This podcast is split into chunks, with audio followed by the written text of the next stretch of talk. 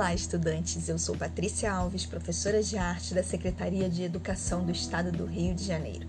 Sejam bem-vindos à aula de arte referente ao primeiro bimestre da terceira série do ensino médio normal. Aula 5. No palco, Ariano Suassuna. Ariano Suassuna foi escritor, dramaturgo, poeta, tendo ficado mais conhecido por sua produção em prosa embora tenha se arriscado a escrever versos ao longo de sua vida. Um dos expoentes literários da cultura nordestina, Ariano rompeu fronteiras regionais e caiu nas graças do público brasileiro, que se rendeu à simpatia de dois dos seus maiores personagens, João Grilo e Chicó, da peça teatral em forma de alto, O Alto da Compadecida.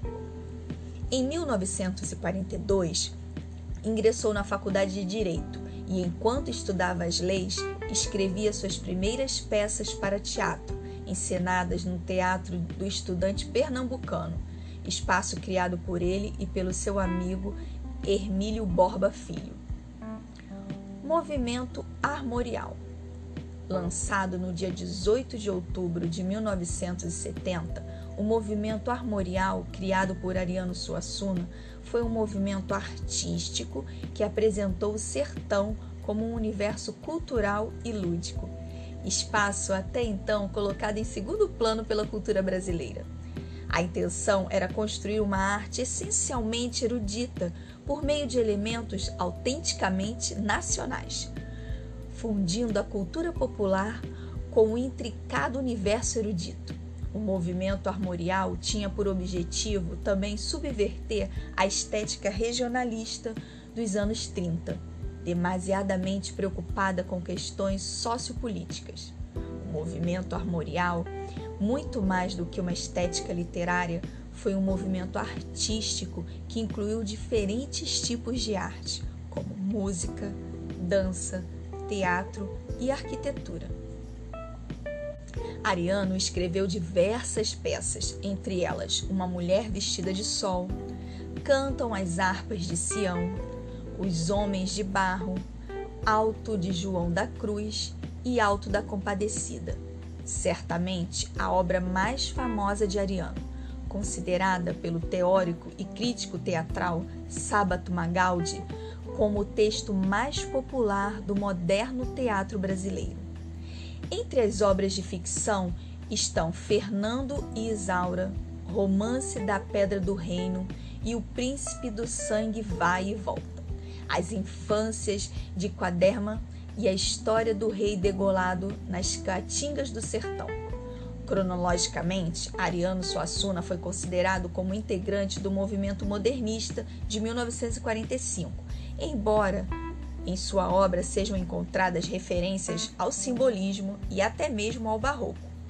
Ariano Suassuna faleceu no dia 23 de julho de 2014, aos 87 anos, na cidade de Recife, capital do Pernambuco, em decorrência de uma parada cardíaca. Ariano percorria o Brasil ministrando suas aulas e espetáculos em teatros e universidades, defendendo ardorosamente a cultura brasileira e a identidade nacional. Ariano gostava de usar frases espetaculares. Vou dizer aqui algumas das frases de Ariano Suassuna.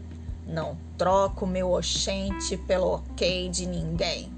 Você pode escrever sem erros ortográficos, mas ainda escrevendo com uma linguagem coloquial. O otimista é um tolo, o pessimista, um chato. Bom mesmo é ser um realista esperançoso. Arte para mim não é produto de mercado. Podem me chamar de romântico. Arte para mim é missão, vocação e festa. O sonho é que leva a gente para frente. Se a gente for seguir a razão, fica aquietado, acomodado. Vou deixar aqui um trecho da peça O Alto da Compadecida de Ariano Suassuna para sua apreciação. É cavalo Bento disso eu já vi. É, mas nós seis com suas lorotas não me convenceu, Padre João. Uma cachorra? Sim. Pra eu vencer? Maluquice, que besteira! Cansei de dizer a Chicó que o senhor não benzia. Benze porque benze, vem com ele. Não benzo de jeito nenhum. Mas, pai, eu não vejo nada de mal se benzer o bicho. No dia que chegou o motor novo do Major Antônio Moraes, o senhor não benzeu. Motor é diferente, é coisa que todo mundo benze. Mas cachorro eu nunca ouvi falar. Acho cachorro uma coisa muito melhor que motor. É, mas quem vai ficar engraçado sou eu benzendo cachorro.